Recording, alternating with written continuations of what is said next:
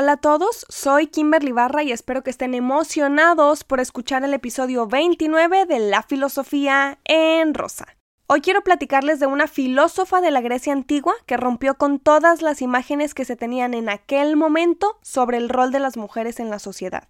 Una filósofa que perteneció a la escuela del cinismo. Hiparquia o Hiparquía, lo escucharán diferente en la región en la que se encuentren, fue una mujer que se maravilló con la filosofía de los cínicos y las formas de vida tan austeras que llevaban. Así que decidió unirse a estos filósofos, vivir con lo necesario y renunciar a los lujos que la vida material podía ofrecerle. Ella dedicó su vida a la contemplación de la filosofía, a vivir con poca ropa, con la comida necesaria y disfrutar de los diálogos intelectuales que se formaban en los banquetes griegos. Hiparquia vivió aproximadamente entre los años 346 al 300 a.C. Fue una de las primeras mujeres en dedicarse abiertamente a la filosofía, en contra de muchos hombres que consideraban este acto como algo innecesario, pues el papel que se le daba a la mujer en la época de los griegos era la de dar hijos a la polis, a su ciudad, para tener guerreros que mantuvieran en alto el nombre de Grecia. Hiparquia vivió en un contexto donde la mujer no tenía un rol en la sociedad ni en la política, no estudiaban, no tenían voz y voto ante las situaciones que vivían en su ciudad, simplemente nacían para ser esposas, dedicarse a parir hijos, tejer y estar en casa como una imagen materna. Algo completamente distinto a lo que vivimos el día de hoy, y pareciera que estos cambios han sido radicales, que de repente un día el mundo fue distinto. Pero a lo largo de la historia de la humanidad se ha notado la exigencia para poner el rol de la mujer en equidad al del varón, y ha sido una constante lucha para este género. Los derechos como ciudadanos que ahora damos por sentados era algo que hace unos años las mujeres no tenían. El derecho de ir a la universidad para estudiar, para leer, para tener un empleo con un salario, para aprender filosofía, hacer ciencia, para votar en elecciones políticas. Todo esto era algo que en la Grecia clásica, en el contexto de Hiparquia, no tenían las mujeres. Pero conforme la educación nos ha ayudado a racionalizar, las políticas se han establecido y modificado. El rol de la mujer se ha transformado acercándose a la posición social, política, económica, educativa que merece tener. Poco a poco se han logrado formas de vida más justas. Así que en la historia, mujeres como Hiparquia, Juana Inés de la Cruz, Hannah Arendt, Simone de Beauvoir, personajes que ya tienen un episodio en este podcast, han inspirado a muchos otros pensadores, tanto mujeres como hombres, a mejorar como humanidad las situaciones que vivimos. Hiparquia, como lo dije al inicio de este episodio, perteneció a la escuela cínica. Filósofos que vivían como pensaban, como hablaban, teniendo únicamente lo necesario para vivir y cerca de la naturaleza. A pesar de existir hombres que pretendían enamorarla, ella no prestaba atención a sus pretendientes. No le importaba la posición social de aquellos, los bienes materiales que tuvieran o los rostros tan bellos que los formaran. No fue el objeto a la vista de algún hombre para ser elegida como esposa y comenzar una familia. La filosofía del cinismo quizá la guió a ser una persona sincera consigo misma, darse cuenta de lo que quería para su vida y entonces fue alguien congruente. Una mujer que quería estudiar filosofía, que quería contemplar la vida y no depender de los lujos o las banalidades que el mundo le ofrecía para depositar ahí su felicidad. Un filósofo cínico llamado Crates la cautivó con su forma de pensar y ver el mundo. Ella se enamoró y decidió pasar su vida junto a él. Fue más de escoger a su pareja a su gusto y como éste le correspondió, vivieron la filosofía juntos. Así que, desde que comenzó a vivir su vida cercana a la filosofía, Hiparquia tomó sus propias decisiones respecto a sus estudios, sus pensamientos y su amor. Con la vida que tuvo Hiparquia, con las ganas de estudiar filosofía y llevar su vida como una cínica, podemos pensar en los distintos momentos que el rol de la mujer ha vivido en la humanidad, este rol comenzó como un papel establecido, ubicando a la mujer como el ser que daba vida a otros y tenía un instinto maravilloso de protección y amor. Pero en la política y la sociedad no participaban, no eran contempladas para esto.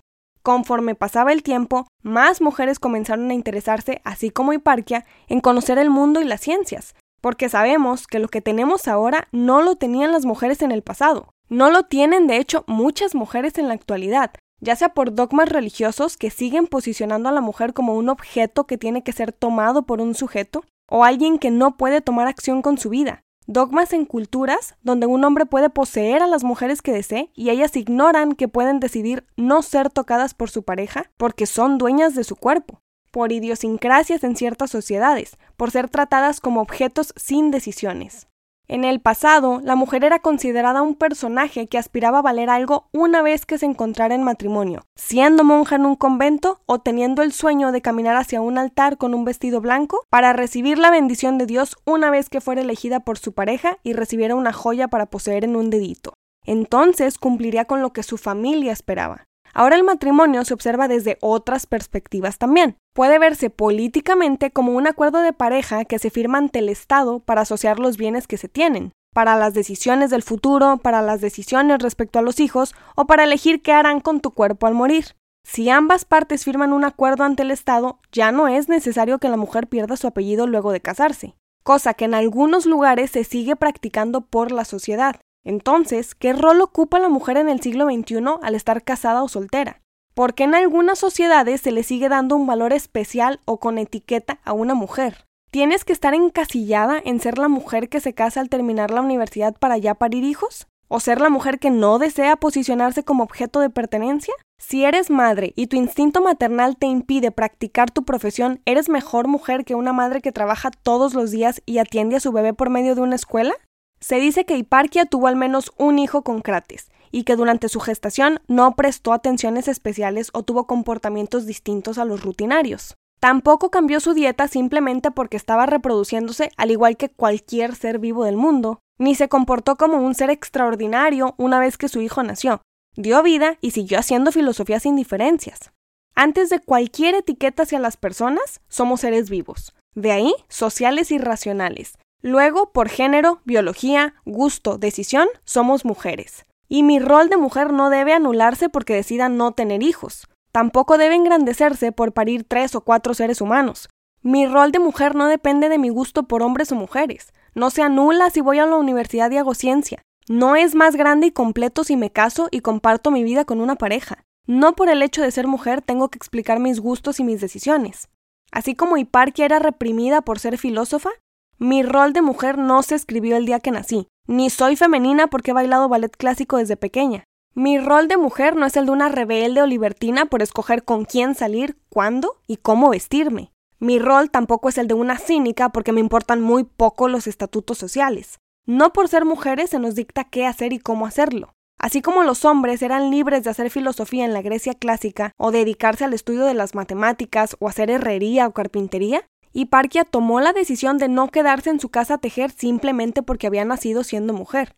Si estamos donde estamos el día de hoy, en las primeras décadas del siglo XXI, es porque antes de ponerle alguna etiqueta al rol de la mujer, muchísimas mujeres han exigido ser seres políticos y sociales por ser racionales. Muchísimas mujeres exigieron los mismos derechos políticos una vez que se encontraron con las mismas obligaciones.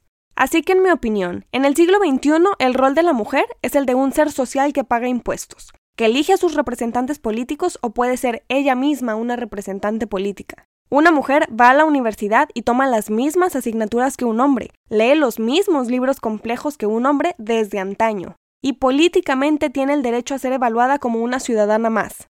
Y que esto sea un poquito normal ahora no significa que lo haya sido siempre. Así como Hiparquia eligió a su pareja, quien al mismo tiempo la eligió a ella y no perdió ni ganó dotes por compartir su vida con Crates, 2300 años después las mujeres pueden elegir a su pareja, al igual que los hombres y sin perder su apellido.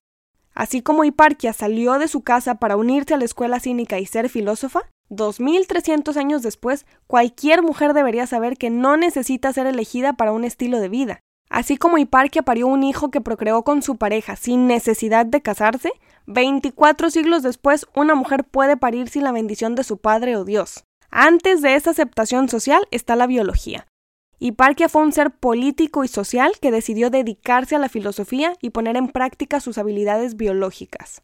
Decidió ser una mujer que abandonara su hogar para vivir su vida como quería y buscó al hombre que la cautivó con su pensamiento mujeres como Hiparquia, que no se han conformado con su naturaleza de nacer con un rol establecido y tener la vida que alguien más espera para ellas, hicieron que en la historia de la humanidad las reglas fueron cambiando poco a poco. Si se han dado iniciativas para que las mujeres vayamos a la universidad, para que votemos, para que podamos ocupar puestos políticos, para que no tengamos hijos si no queremos, para que las construcciones sociales se modifiquen en beneficio de cualquier persona, es por mujeres como esta filósofa.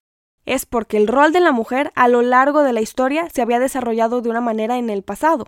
Así como en la independencia de toda América para librarse de sus colonizadores hubo rebeliones, las mujeres han hecho lo mismo para encontrarse en un lugar equitativo al de los hombres. Y eso ha sido una lucha. Ha sido una modificación de terminar con estereotipos, etiquetas, generalizaciones y darnos el derecho de valer independientemente de un género. Como seres humanos, como seres sociales y políticos, con derechos y obligaciones como cualquier otra persona, somos una realidad, en el primer mundo o en el tercero, en cualquier religión, en cualquier etnia, en cualquier sociedad, la mujer no es una creación para un rol específico. La mujer tiene que ocupar equitativamente el lugar que tiene un hombre en la sociedad, porque aunque biológicamente no seamos idénticos, Así como yo puedo ser muy diferente a cualquier hombre que se ponga frente a mí en este momento, puedo ser igual de diferente a una mujer. Podemos tener distintas metas, distintos gustos, opiniones, distintas idiosincrasias, creencias, planes de vida, pero políticamente tenemos las mismas obligaciones. Por lo tanto, mis derechos deben valer igual a los de cualquier hombre o mujer. Y políticamente me parece que está más que claro lo que falla y lo que se está exigiendo y trabajando para modificarse, la equidad de género. Pero ¿qué pasa con lo socialmente establecido? ¿Qué pasa con la imagen de la mujer o su rol en la sociedad? Parkia específicamente formó parte de la escuela cínica por gusto. Pero el resto de filósofas, de intelectuales, de pensadoras o profesionistas que llevan la vida que desean fuera de los estándares antiguos, ¿por qué son juzgadas de cínicas o libertinas? Porque en el pasado cualquier opinión que una mujer hiciera se ponía en duda simplemente por ser mujer, porque crecimos con esas creencias, con esas ideas, porque quienes nos educaron crecieron con esas creencias también.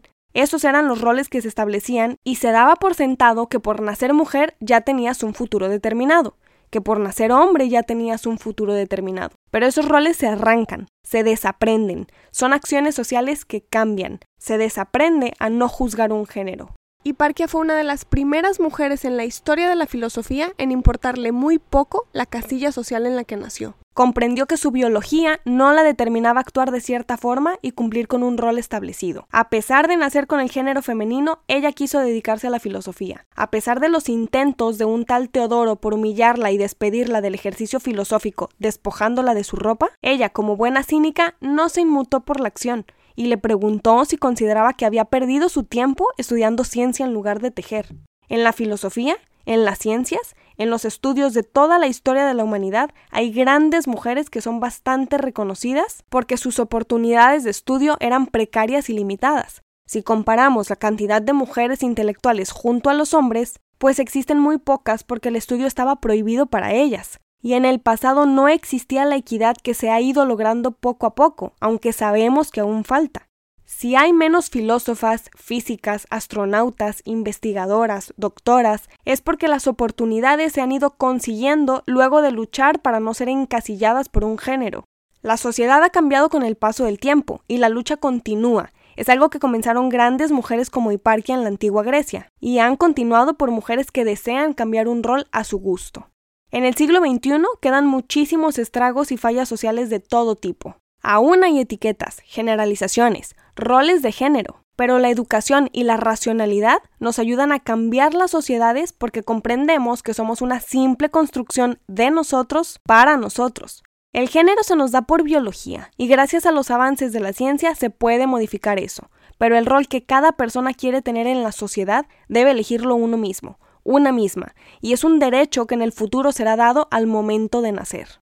Espero que les haya gustado conocer un poquito sobre Hiparquia y mi opinión sobre el rol de las mujeres en la sociedad. Si les gustó este episodio o el resto de mi contenido, podrían compartirlo con sus amigos y seguirme en redes sociales si quieren conectarse un poco más con mi proyecto. Pueden buscarme en Instagram, Facebook y Twitter con el nombre del canal. Muchísimas gracias por escucharme. Como saben, pronto hablaré de un nuevo concepto, filósofo e idea, para compartirles la filosofía e interesarlos por la lectura. Yo soy Kimberly Barra y esto es La Filosofía en Rosa.